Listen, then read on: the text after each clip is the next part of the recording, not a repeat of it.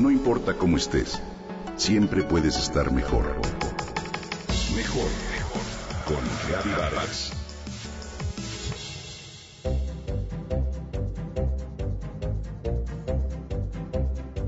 Reír, reír, reír con gusto y a carcajadas es uno de los actos humanos más sanadores que existen.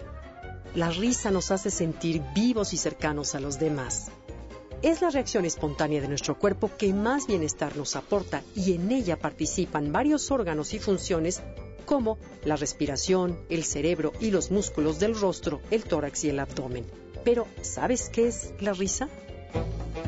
El científico mexicano Juan Tonda, autor del libro La risa en serio, explica que la risa es una respuesta sonora involuntaria de nuestro organismo a algún estímulo social, lingüístico, auditivo o visual genera un sonido repetitivo de exhalación que varía en intensidad y frecuencia sonora en cada persona, lo cual significa que tenemos una especie de huella acústica particular en la risa.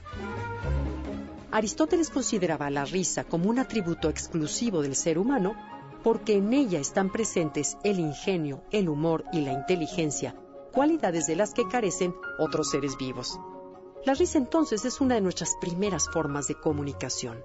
Los bebés ríen y responden a la risa de los demás mucho antes de que comiencen a hablar, porque la risa es instintiva y no requiere de aprendizaje. Por lo mismo, una risa franca y contagiosa, provocada por alguna situación chusca, puede facilitar la comunicación entre personas de distintos idiomas y nacionalidades y generar un espíritu de amistad y cercanía. El psicólogo norteamericano Daniel Goldman, creador del concepto de inteligencia emocional, afirma que la risa puede ser la distancia más corta entre dos cerebros y ayudar a establecer un vínculo social inmediato. A eso se debe que los mejores amigos son los que saben compartir la risa y las mejores parejas las que saben reír al unísono.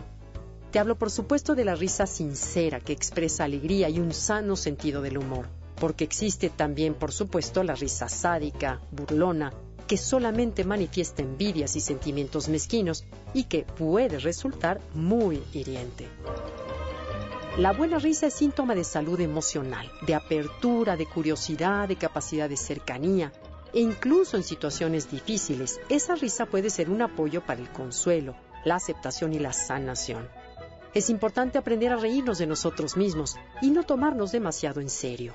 Una actitud así te permite aligerar el peso de los problemas, ganar perspectiva y encontrar mejores soluciones.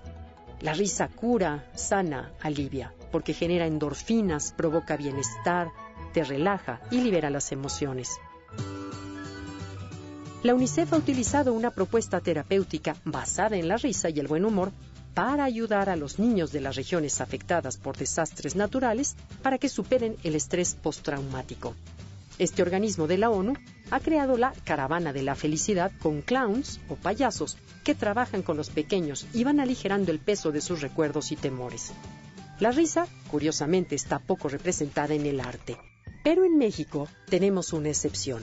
Las figuritas sonrientes de las culturas prehispánicas del Golfo. Son pequeños personajes de barro cocido con rostros alegres que ríen jocosamente y que contagian su entusiasmo. Esta colección se expuso recientemente en Brasil como aportación de nuestro país al programa cultural de la Olimpiada. Hace tiempo, pensando precisamente en estas figuritas, el poeta Octavio Paz afirmó que la risa es una de las más auténticas manifestaciones de la libertad humana.